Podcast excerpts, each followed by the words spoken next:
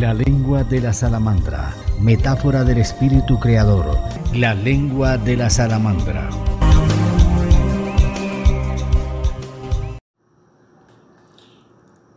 La invitada a este episodio de La lengua de la salamandra es la escritora Olga María Echavarría, creadora, apasionada, generosa. Ella es dueña de una notable actitud hacia la literatura. Integra las filas de quienes ensayan nuevas escrituras como modo de contar y de ver la realidad que le ha tocado vivir. Olga María es escritora, nacida en Medellín, Colombia, y criada en un bello municipio de Antioquia. La historia y el presente, el mundo en el municipio de Jericó, Antioquia, Colombia que la vio crecer. Permite repensar el lugar de la mujer y dialoga con la memoria de una mujer olvidada y recupera su poesía, sus textos que tienen la modalidad del palincesto, una escritura que conserva huellas de otras escrituras literarias o históricas. Y es así como nos trae a la memoria a Dolly Mequia. Todo es una oportunidad porque Olga María nos trae la tradición a través de su prosa salpicada con giros propios de la ruralidad donde se congregan temas y sentidos, voces y personajes. Ella establece un diálogo con la historia, la cultura y nos muestra una inolvidable habilidad para hablar en la cotidianidad esos sucesos insospechados como lo hace en su novela llueve en Torcoroma.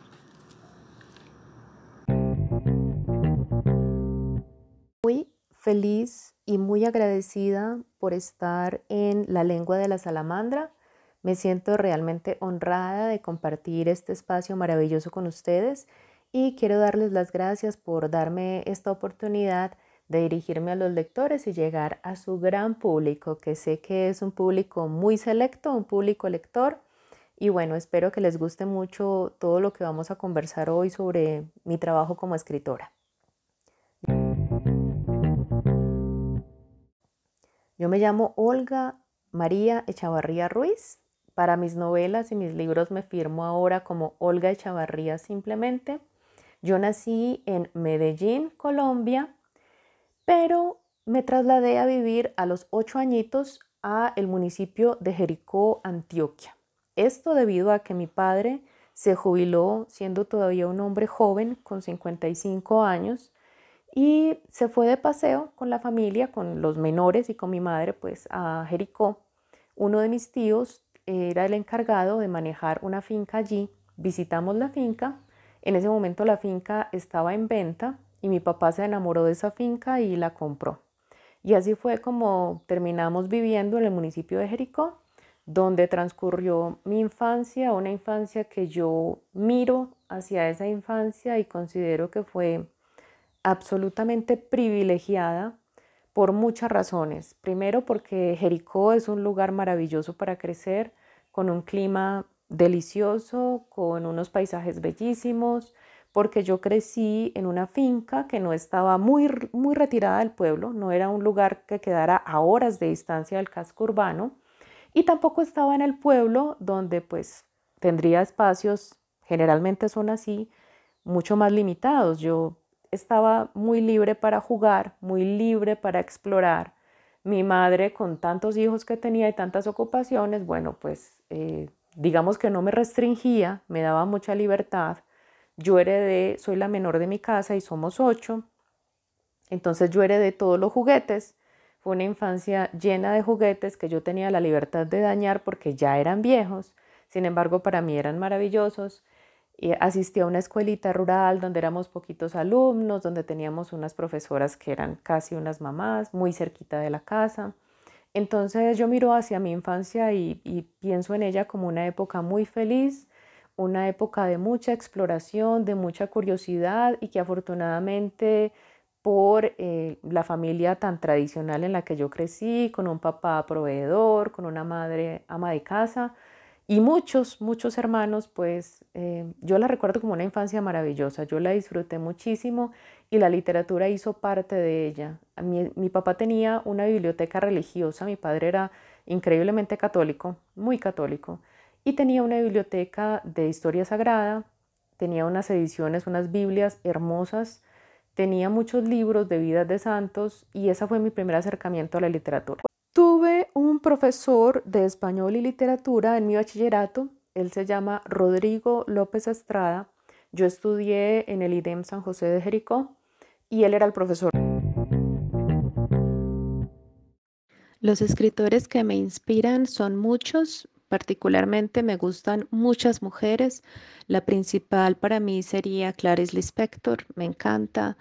Marguerite Yourcenar me parece que es gigante. Eh, Memorias de Adriano es una obra maravillosa. Realmente hay escritoras de una calidad. Virginia Woolf, he leído casi todo lo que he podido de ella.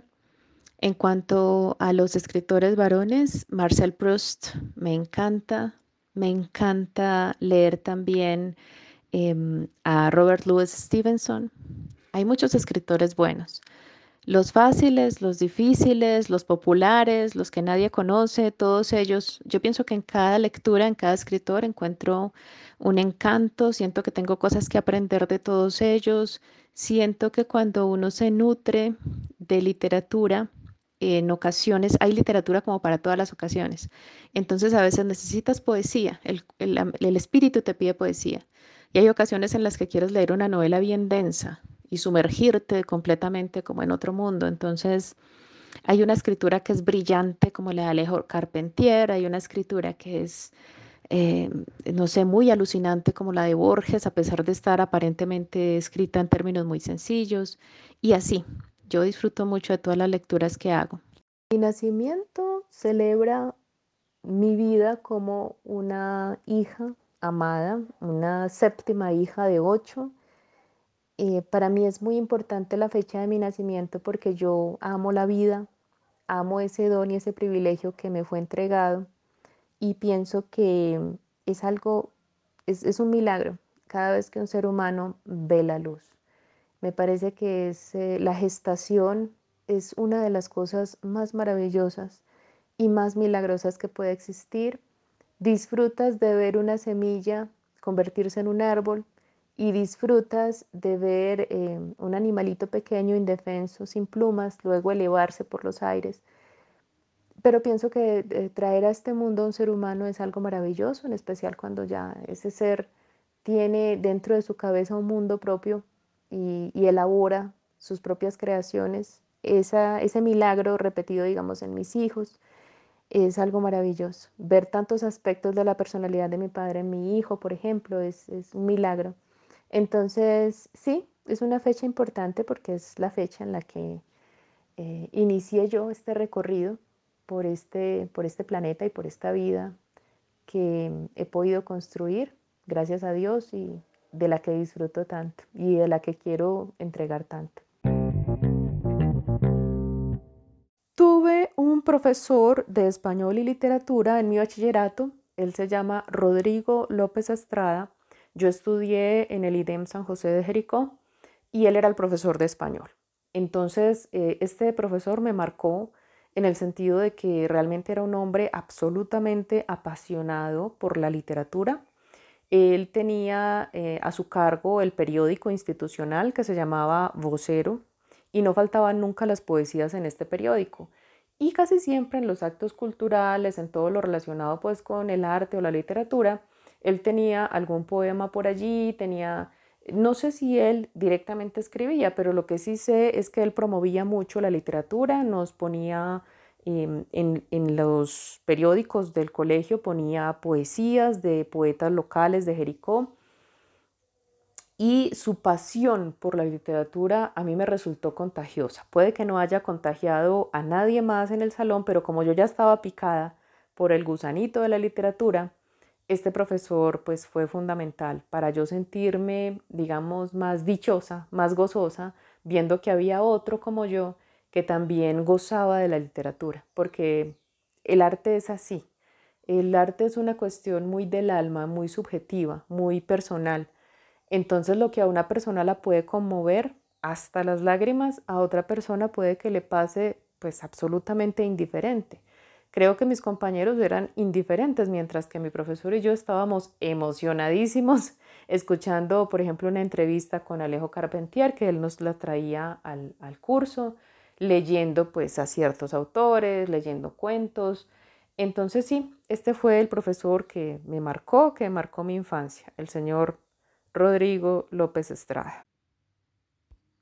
Yo llego a la escritura de una manera muy intuitiva y de una manera muy casual.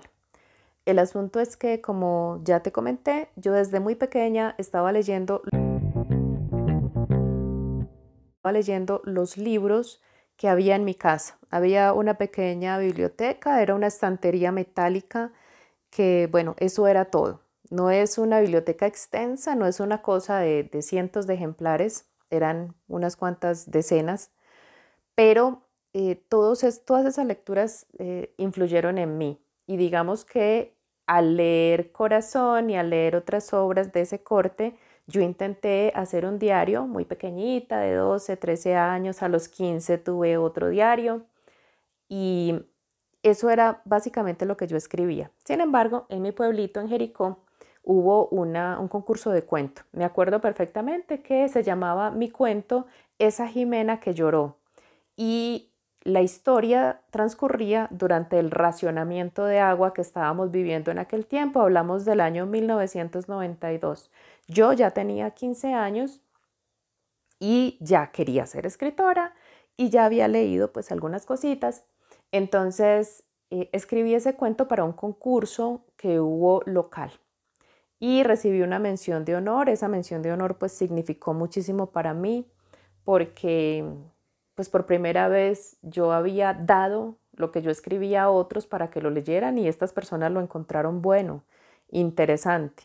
Les gustó tanto que hasta llegaron a sospechar que no lo había escrito yo, como nos suele pasar siempre a las mujeres. O sea, las mujeres siempre pasamos por farsantes, ¿cierto? Si hay una gobernante muy buena, entonces en realidad ella no era la que gobernaba, sino su amante o, su primo o su hermano, en fin, cualquiera, pero ella no podía ser.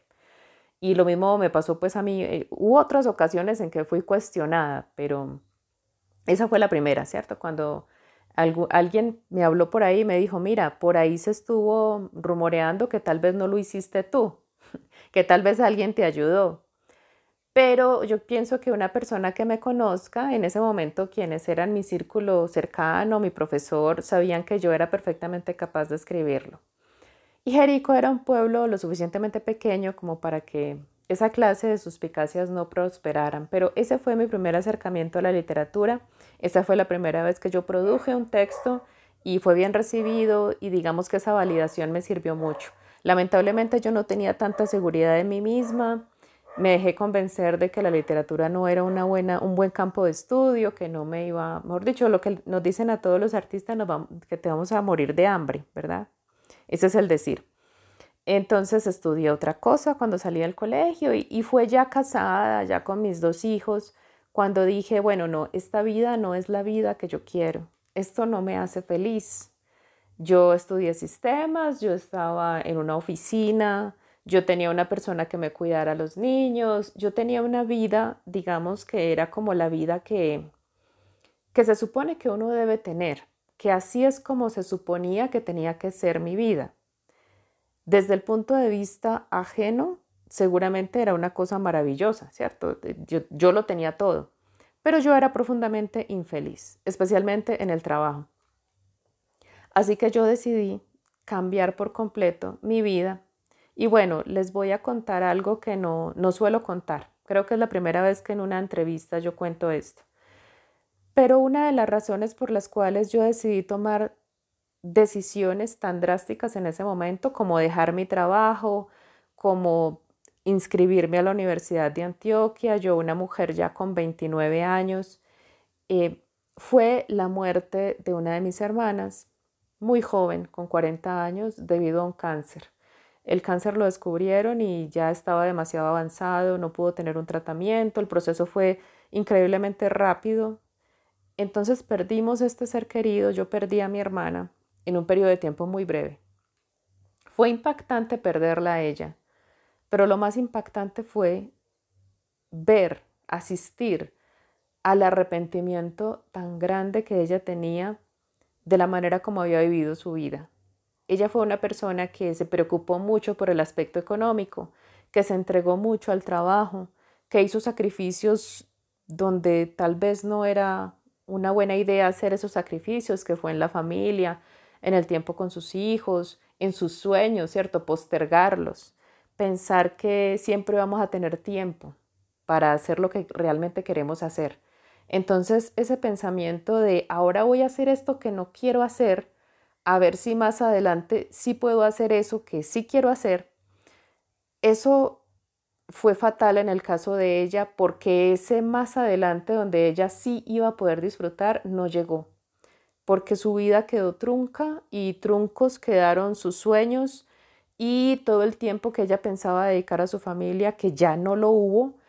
En fin, e, eso me impactó a mí, me, sacudió, me, me tocó tan profundamente el corazón. No, no me lo tocó, realmente me lo aplastó. Que yo dije, bueno, esto no me va a ocurrir a mí. Desde que yo tengo uso de razón, quiero escribir. Yo amo la literatura, esto es lo que a mí me hace respirar, lo que me hace correr la sangre por las venas, entonces no, no voy a postergar esto, lo voy a hacer ahora. Yo sé que soy mamá, yo sé que mis niños son pequeñitos, yo sé que tengo mucha responsabilidad, yo sé que también tengo un esposo al que esto de la literatura no es que le agrade mucho, pero yo voy para adelante, o sea, yo no, no quiero, no quiero vivir unas circunstancias ni una realidad como la que lamentablemente ha tenido que vivir mi hermana. Así que yo con 29 años, casada y con dos hijos, ingreso a la Universidad de Antioquia con jovencitos de 17 y 18 a estudiar el programa de letras Filología Hispánica. Yo ya venía asistiendo al taller de escritores de la Biblioteca Pública Piloto y ya venía participando en algunas tertulias por ahí esporádicamente. Pero yo digo que fue en ese momento, a los 29 años, cuando yo tomé la decisión de ser una escritora. Y de ahí en adelante, bueno, he tenido mis altibajos, pero digamos que ahorita, ahorita es un momento decisivo de mi vida porque definitivamente yo me siento ya escritora, a pesar de que no siento que sea, eh, esté en el máximo pues de mi producción y en el máximo de... Los escritores que me inspiran son muchos, Particularmente me gustan muchas mujeres. La principal para mí sería Clarice Lispector, me encanta. Marguerite Yourcenar me parece que es gigante. Eh, Memorias de Adriano es una obra maravillosa. Realmente hay escritoras de una calidad. Virginia Woolf, he leído casi todo lo que he podido de ella. En cuanto a los escritores varones, Marcel Proust me encanta. Me encanta leer también Em, a Robert Louis Stevenson. Hay muchos escritores buenos. Los fáciles, los difíciles, los populares, los que nadie conoce, todos ellos, yo pienso que en cada lectura, en cada escritor encuentro un encanto, siento que tengo cosas que aprender de todos ellos, siento que cuando uno se nutre de literatura, en ocasiones hay literatura como para todas las ocasiones. Entonces a veces necesitas poesía, el, el espíritu te pide poesía. Y hay ocasiones en las que quieres leer una novela bien densa y sumergirte completamente como en otro mundo. Entonces, hay una escritura que es brillante como la de Alejo Carpentier, hay una escritura que es, eh, no sé, muy alucinante como la de Borges, a pesar de estar aparentemente escrita en términos muy sencillos. Y así, yo disfruto mucho de todas las lecturas que hago. Me mueve a visibilizar a esta gran mujer? me mueve el hecho de que estoy sintiendo como que hago justicia, porque dentro del piedracialismo, dentro de ese movimiento, hubo mujeres, aunque muchas personas, pues, o más bien eh, dentro del canon literario, en los libros de historia, la literatura colombiana, pues no figuran las mujeres, solamente ponen a los hombres. Sin embargo, Dolly Mejía y bueno, eh, Maruja Vieira, otras mujeres hicieron parte de ese movimiento, aparte de Dolly. Ahorita pues no quiero cometer ninguna imprecisión y mencionar alguna que no hiciera parte del grupo, pero en la investigación que yo hice, estas mujeres estaban allí presentes, estas mujeres fueron muy influenciadas por, la, influenciadas por la obra de Juan Ramón Jiménez, igualmente que los hombres, también leían a Neruda, en fin, em, hicieron parte de ese grupo, a pesar de que los registros no las hayan ignorado y trabajaron, escribieron su obra. En, en, Dolly se puede ver la evolución tan grande entre el primer libro de poemas y el último. Es una gran evolución. Entonces, desde mi punto de vista, yo pienso que es eh, eh, un rescate, un rescate de, de la obra de una persona que realmente le puso el corazón a este oficio que se entregó completamente a la poesía, tanto que puedes asistir a su vida por medio de sus poemas, porque es una poeta absolutamente intimista.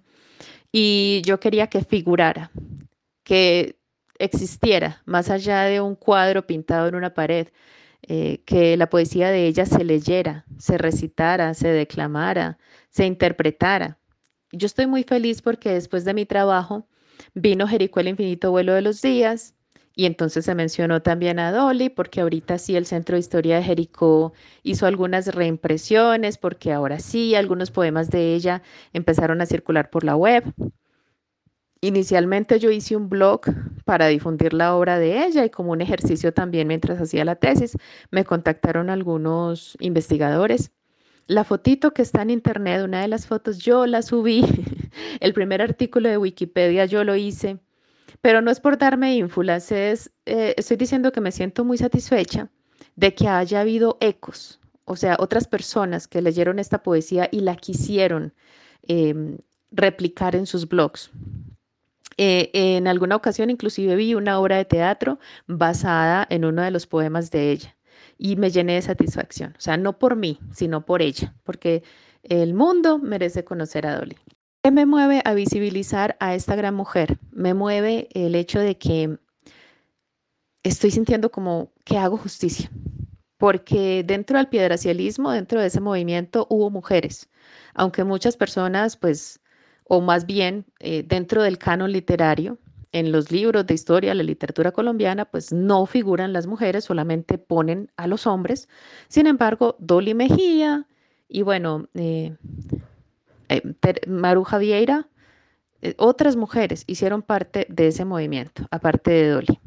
Ahorita pues no quiero cometer ninguna imprecisión y mencionar alguna que no hiciera parte del grupo, pero en la investigación que yo hice, estas mujeres estaban allí presentes, estas mujeres fueron muy por, la, influenciadas por la obra de Juan Ramón Jiménez, igualmente que los hombres, también leían a Neruda, en fin, Em, hicieron parte de ese grupo, a pesar de que los registros no las hayan ignorado. Y trabajaron, escribieron su obra. En, en Dolly se puede ver la evolución tan grande entre el primer libro de poemas y el último. Es una gran evolución. Entonces, desde mi punto de vista, yo pienso que es eh, eh, un rescate, un rescate de la obra de una persona que realmente le puso el corazón a este oficio, que se entregó completamente a la poesía, tanto que puedes asistir a su vida por medio de sus poemas, porque es una poeta absolutamente intimista. Y yo quería que figurara, que existiera, más allá de un cuadro pintado en una pared, eh, que la poesía de ella se leyera, se recitara, se declamara, se interpretara. Yo estoy muy feliz porque después de mi trabajo, Vino Jericó el infinito vuelo de los días. Y entonces se mencionó también a Dolly, porque ahorita sí el Centro de Historia de Jericó hizo algunas reimpresiones, porque ahora sí algunos poemas de ella empezaron a circular por la web. inicialmente yo hice un blog para difundir la obra de ella y como un ejercicio también mientras hacía la tesis, me contactaron algunos investigadores. La fotito que está en internet, una de las fotos, yo la subí. El primer artículo de Wikipedia yo lo hice, pero no es por darme ínfulas, es, eh, estoy diciendo que me siento muy satisfecha de que haya habido ecos, o sea, otras personas que leyeron esta poesía y la quisieron em, replicar en sus blogs. Eh, en alguna ocasión inclusive vi una obra de teatro basada en uno de los poemas de ella y me llené de satisfacción. O sea, no por mí, sino por ella, porque el mundo merece conocer a Dolly. Mi programa de entrevistas se llama La Fragua de la Palabra. La Fragua de la Palabra nació en plena pandemia, en plena cuarentena, cuando pues teníamos que estar encerrados en la casa. Y yo, pues en mi ocio de aquellos días, eh, contacté a algunos colegas para que hiciéramos como unas tertulias. Comenzamos a subirla, o yo más bien yo, comencé a subirla a YouTube para que los demás la pudieran mirar. Y en un momento dado yo dije, bueno, ¿por qué no nos entrevistamos mutuamente? Entrevistémonos y contémonos nuestras cosas. Y así nació la fragua de la palabra. Yo durante 2020, 2021 entrevisté a muchos colegas escritores. Me siento muy feliz de haber dado origen a ese espacio porque tenemos muy pocas oportunidades de hacer visible nuestro trabajo, porque le dedicamos muchas horas, muchos desvelos, muchas noches a, a nuestro trabajo literario y pocas personas pueden llegar a conocerlo. Entonces, Em, para mí la fragua de la palabra ha sido una alegría muy grande, descubrir tantos escritores, poder acceder a sus obras, recibir los libros en mi casa, para mí es una emoción grandísima cuando me llega un libro nuevo. Em, algunos los he comprado, otros los autores me los han obsequiado, pero en todos los casos para mí es una felicidad leer a los colegas y dar a conocer su trabajo. Dice la Biblia que hay más felicidad en dar que en recibir y creo que la fragua de la palabra es algo que me ha enseñado que esto es absolutamente cierto. Hay mucha más felicidad en ayudar a los colegas a crecer que en recibir palmas y honores. Pues por lo menos en mi caso, yo soy muy feliz ayudando a otros y, y espero retomar porque la tengo muy olvidada por tantos proyectos, por, por dificultades laborales, pero ahorita pienso retomar la fragua de la palabra y ponerme a trabajar en ella fuertemente, o sea, tener un video semanal con un escritor distinto, no solamente de Medellín ni de Colombia, sino del mundo entero. Dolly merece ser conocida también. Bueno, mi nuevo libro es en realidad la segunda edición de la novela Un en Torcoroma. O sea, yo escribí mi novela en el año 2016, eh, la publiqué mediante pues eh, la gobernación de Antioquia. Finalmente yo logré em, presentar esta novela inclusive en España, en la Fundación Juan Ramón Jiménez, pero a medida que, como, como mencioné antes, fue muy difícil investigarla porque había muy poca información, pero ya después de escrita la novela y publicada, algunas personas que la leyeron me contactaron porque la habían conocido, porque en su niñez la mamá era amiga de Dolly, en fin, que me llegaron muchos más datos sobre esta mujer. Y yo aproveché toda esa información para construir eh, una segunda edición corregida y aumentada con la información que me dieron nueva, ajustando algunas imprecisiones, no pasando tan rápido por hechos fundamentales como el Bogotazo. Y mm, bueno, esta segunda edición es un libro con algunos añadidos que no tiene el primero y que, mm, bueno, es una riqueza, una riqueza que, que yo quise explotar, la de esta, estos nuevos datos, esta nueva información sobre Oli Mejía. Entonces yo espero pues que compren la novela. La novela está en este momento en Amazon, la consiguen en libro electrónico que hoy en día pues muchas personas quieren leer en su, celular, su celular, su tablet o tienen un dispositivo Kindle. Entonces espero que le den la oportunidad a la novela, que la lean y conozcan a esta gran mujer. ¿Cómo llegó al alma de la persona entrevistada? Yo pienso que a través de su obra, porque todos asomamos un rinconcito del alma en nuestra obra. Entonces, cuando les hablo del tema de su novela, de aquel pasaje difícil de escribir, de aquel momento conmovedor, ahí creo yo que llego al alma de ese escritor. Mi canal de YouTube es Olga Chavarría Escritora. También ahorita hay un username en, en YouTube, sería arroba Olga E. escritora el username de, de YouTube por si me quieren buscar por nombre de usuario. Si lo quieren buscar por el nombre del canal, el canal se llama Olga Chavarría Escritora y ahí van a ver una lista de reproducción que se llama La Fragua de la Palabra. Allí están todas las entrevistas con los escritores.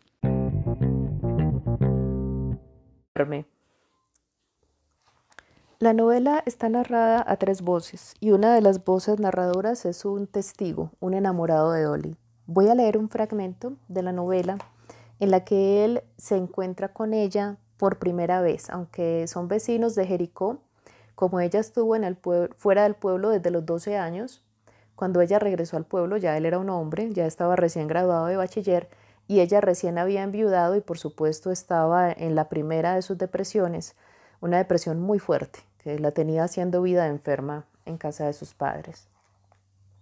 Dice así. El zaguán se veía un tanto oscuro debido al resplandor del patio. Lo atravesé casi a tientas y al salir distinguí la figura de una mujer sentada junto a la fuente. Permiso, le dije a la muchacha pálida, con el cabello revuelto, envuelta en una cobija gris de lana. Ella permanecía con los ojos cerrados y el hermoso rostro vuelto hacia el sol despiadado que aguijoneaba mi piel a través de la tela y me hacía sentir mareado. Me acerqué más y repetí, permiso. Entonces abrió sus ojos y me miró desde la hondura de ellos como si viera por primera vez. Había en su languidez una sensualidad inquietante, acentuada por el gesto de los labios carnosos, entreabiertos, que se adivinaban suaves y dulces, y por la mirada intensa bajo la espesura de sus pestañas. Me percaté de que esa muchacha era la viuda se veía como una adolescente, a pesar de sus 25 años. La tristeza y el dolor que se advertían en su ser le añadían un aire trágico perturbador. Qué pena, me disculpa la molestia, atiné a decir, mientras procuraba desviar mi vista de sus labios y de su piel tan blanca que se confundía con la resolana implacable que la envolvía. Ella me dirigió una sonrisa fatigada, como si soltara de pronto una pequeña pompa de jabón. También quiero compartirles uno de los poemas de Dolly. Una cosa que yo hice en esta novela para rescatar no solamente su vida, sino también su obra, fue utilizar un epígrafe de un poema suyo en cada capítulo. Y también utilicé entre, digamos, una etapa y otra de su vida, un poema que tuviera que ver como con ese momento que ella estaba viviendo. Este dice así. Se precisa tu voz en el espacio, como panal en notas diluido, y cae tu canción tan suavemente como clara caricia de rocío. En tus venas habitan melodías que circuyen de luna tu presencia. Di qué frutos florecen en tus labios que perfuman tu voz de transparencia. Di qué abeja dorada, qué cristales llenan tu voz de azules armonías. ¿Qué música te nutre la garganta como una flauta mágica escondida? Un árbol generoso entre tu sangre, en arpegios de luz se desparrama y en tallos musicales se levanta como bandera melodiosa tu alma. La fragua de la palabra. Tengo que decir que este programa que tengo desde hace ya como tres años ha estado un poquito abandonado últimamente por el trabajo, por otros proyectos que he emprendido, porque pues son cosas que consumen muchísimo tiempo. Pero en pandemia yo disfruté mucho de realizar el programa. En el año 2020, cuando la primera cuarentena, yo me entretuve con mis amigos escritores haciéndoles entrevistas, preguntándoles por sus libros y em, la fragua de la palabra nació en ese momento, precisamente en la cuarentena, en el año 2020, un mes de mayo. Y desde entonces pues he tenido el privilegio de conversar con muchos escritores sobre su obra, lo que los motiva a escribir, cuáles son sus propósitos, sus proyectos como escritores y me encanta, o sea, me encanta. Yo pienso que dentro del arte una de las cosas más necesarias es esa interacción con los colegas, sentarse con ellos a compartir, a hablar de libros, a compartir los proyectos y sobre todo apoyarse mucho unos a otros.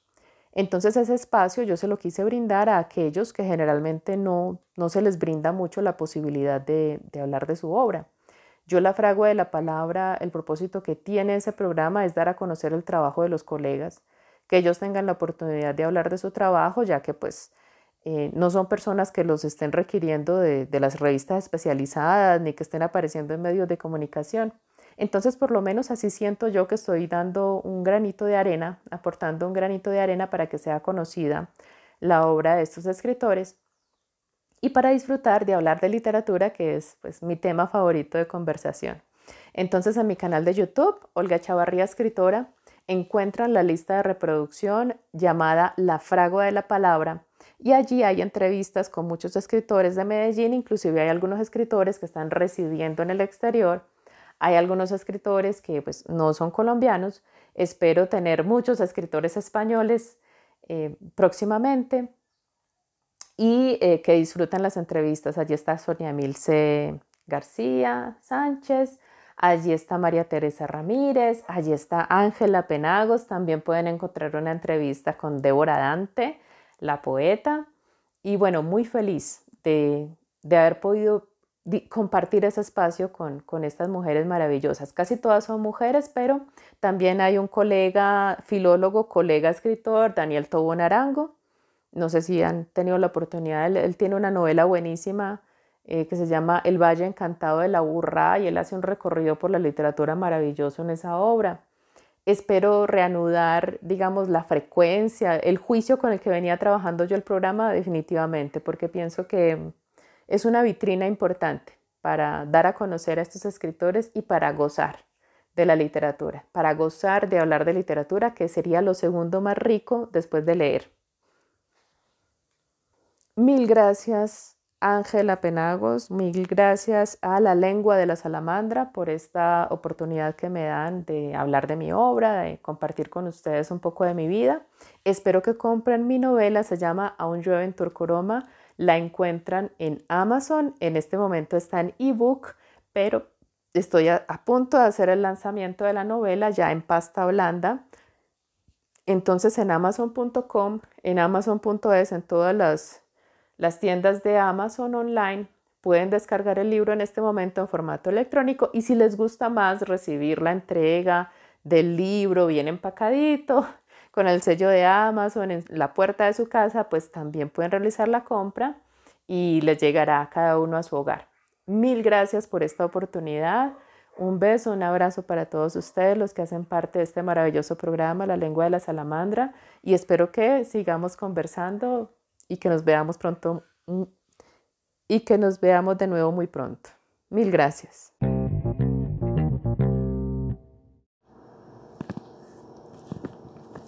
No te pierdas el próximo capítulo de la lengua de la salamandra, donde parece elegir un repertorio a la medida de lo que entendemos y de lo que tenemos por contar.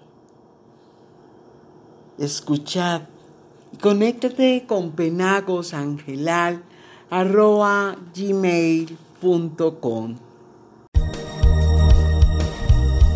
La lengua de la salamandra, metáfora del espíritu creador, la lengua de la salamandra.